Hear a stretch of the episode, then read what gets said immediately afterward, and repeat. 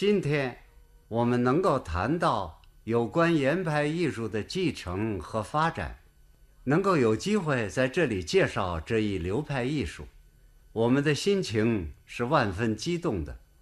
我们还是愿意把学习中的一知半解谈出来，以求得师友们、听众们对我们的帮助，促使我们进一步把未完成的工作做好。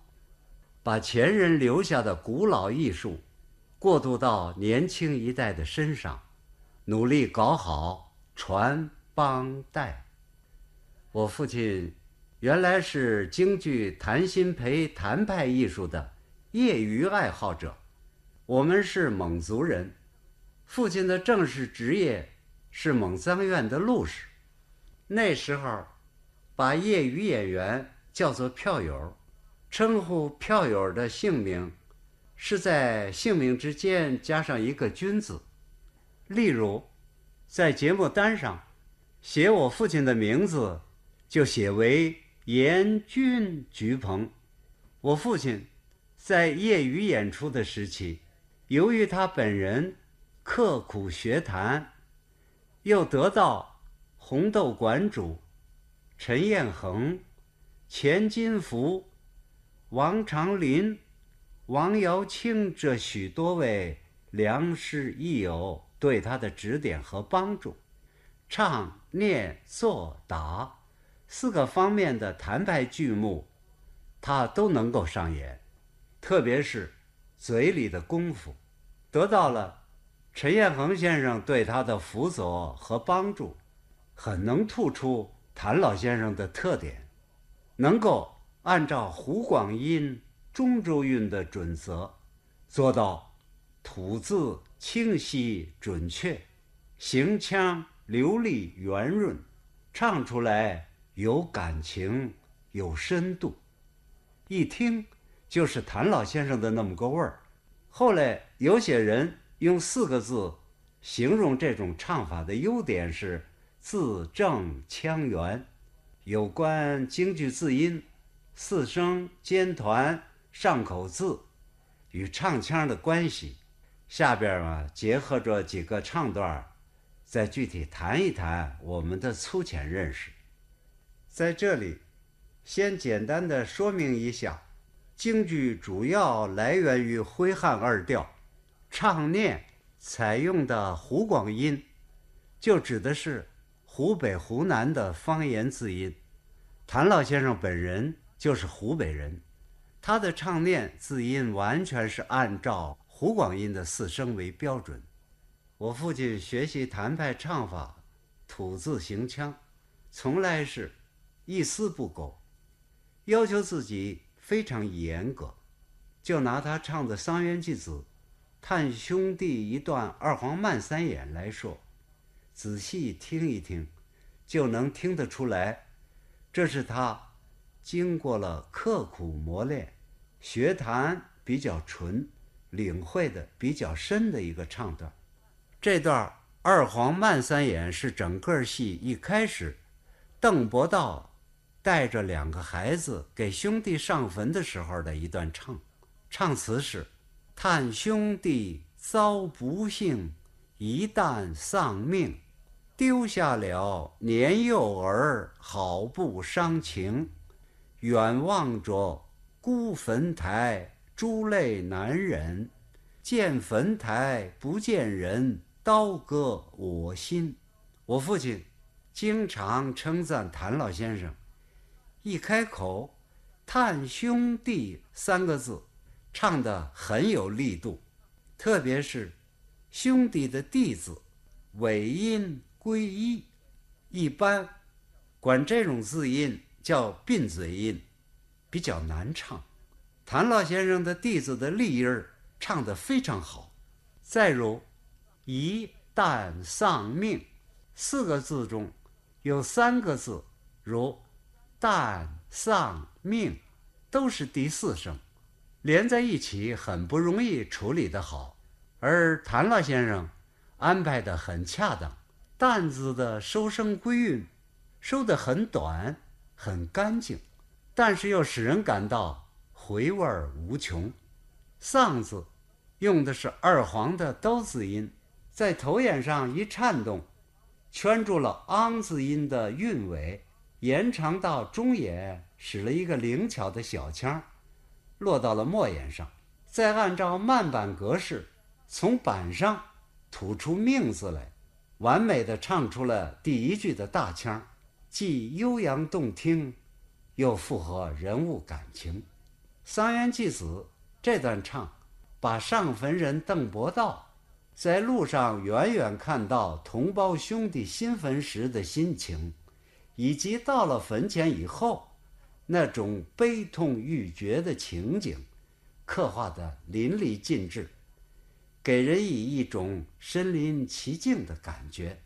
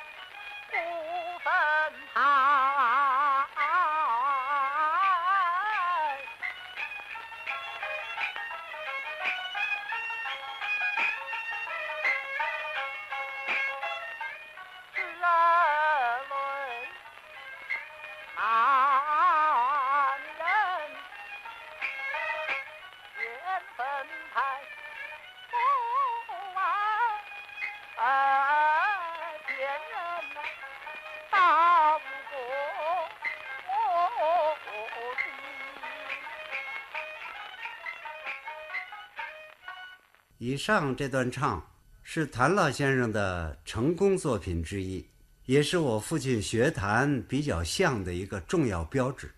正因为他学弹学得比较扎实，所以在他业余演出时期，演出就很忙。我们家里三天两日接到请他演戏的请帖，特别是后来逢到有梅兰芳、杨小楼两位先生。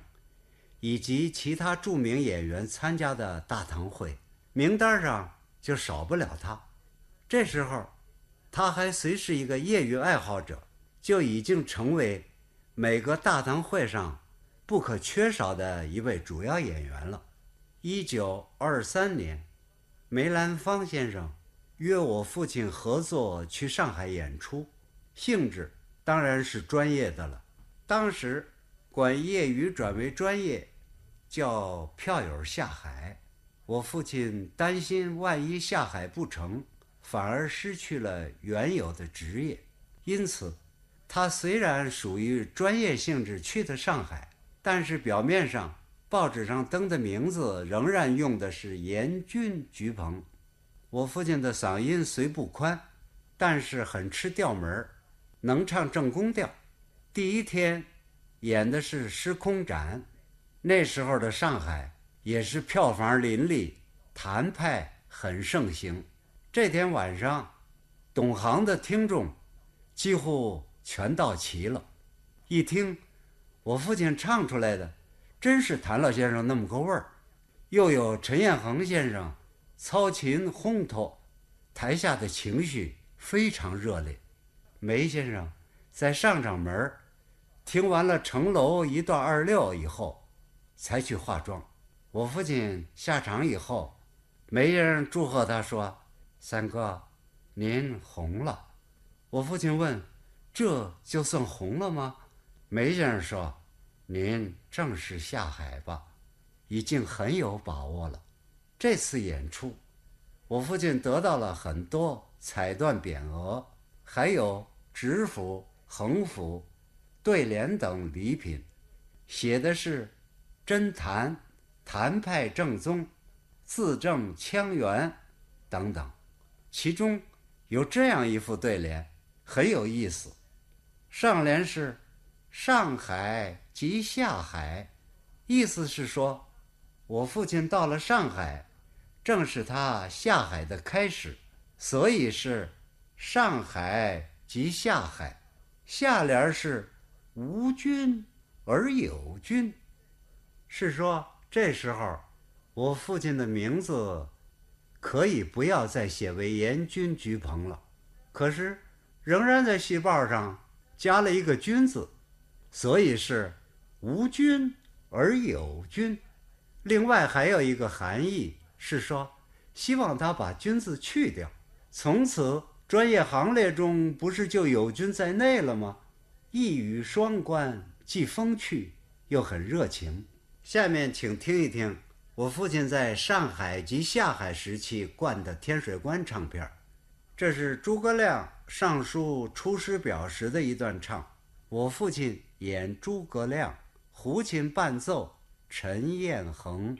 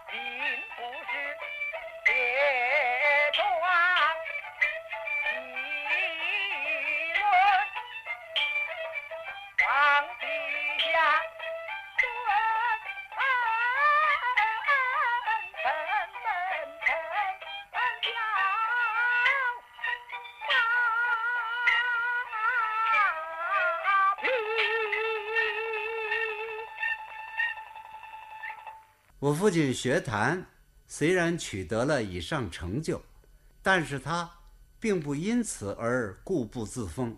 他受到了王耀庆、陈彦衡两位先生勇于革新的启发和影响。他本人又善于吸取前辈各家之所长。在他从事专业以后，随着合作对手的更换，促使他必须不断扩大发展剧目。以适应业务上的需要，于是他，在尊重谈派传统艺术的基础上，逐渐产生了革新的萌芽。一九二五年，尚小云先生初建协庆社的时候，原是与我父亲和小翠花，也就是于连泉先生一起合作的。尚先生把协庆社的“协”字，比喻成为尚。言于三个力量一条心，他们三位合演的剧目，像《红鬃烈马》《玉杯亭》《法门寺》等戏，都很有号召力。《法门寺》的“梅五线在马上”一段西皮慢板转二六的唱腔，是经过了我父亲处理的。在西皮二六里，像“又谁知孙家庄起下了祸根”。一句唱词儿的“孙家庄”三个字，全是第一声，他处理的一字不倒，旋律也比较顺。他是这样唱的：“有谁知孙家庄起下了祸根？”玉富鹏丢玉镯，暗地里调情一句。按照西皮二六的老格式，三三四的唱词儿，最后四个字应该是板起板落，也就是说，暗字应该放在了板上。我父亲做了新的尝试，把暗字放在了眼上，改变了原来的呆板程式。使唱腔的旋律也随之起了新的变化，听起来比较悦耳，也更符合词意的内容。他是这样唱的：“玉斧啊碰，丢玉镯暗地里调情。”这句后边紧跟着的是“刘媒婆”三个字，“刘媒婆”三个字全是第二声，按湖广音要念成“柳媒婆”。若是处理的不好，不是字音不正，就是旋律别扭。他是这样唱的：“刘媒婆”。字与腔的关系处理的比较合适，下边就请听唱片唱片因时间关系，没有把最后一句唱词儿“放大胆闯虎穴，去见上人”贯全，在这里说明一下。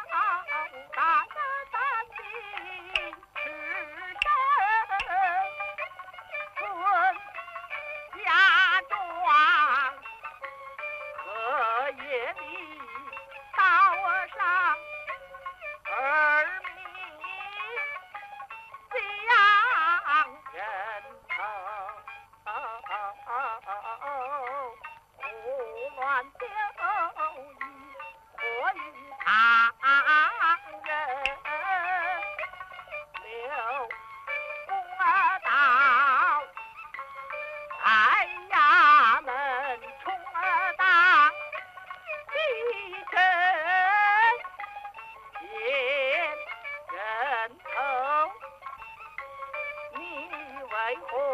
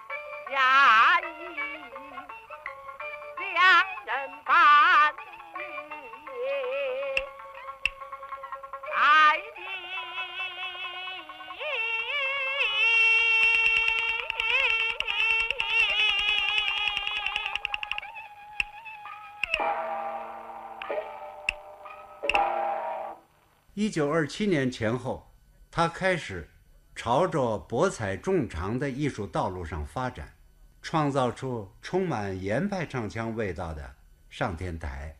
我父亲创造这出戏的唱腔，确实耗费了很多心血。这出戏一共有三段二黄三眼，第一段是刘秀升殿，唱腔带有一种庄严的气氛，所以。在内侍臣百玉驾九龙口进的这一句唱腔里，用了一个从高音拉到中音拉八度音程反复升降的大腔，是这样唱的：内侍臣得了都走进了百玉驾。九龙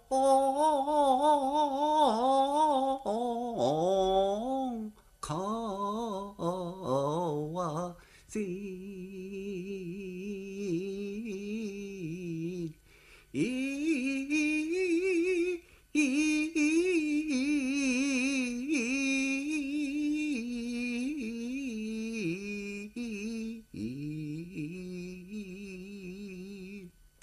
来呢比较沉稳庄重，符合刘秀的身份。第二段唱的内容是刘秀急于留住姚琪，所以唱的简洁明快，节奏紧凑。第三段孤立了龙书案，是刘秀劝说姚琪的一段唱，是全剧的重点唱段。这段唱词儿很长，其中有三个大多句儿。第一个大多句儿长达五十四个字，第二个大多句儿四十一个字，第三个大多句儿三十六个字。如果安排唱腔没有起伏的话，一道汤的往下直数，那台下观众就会感到厌烦。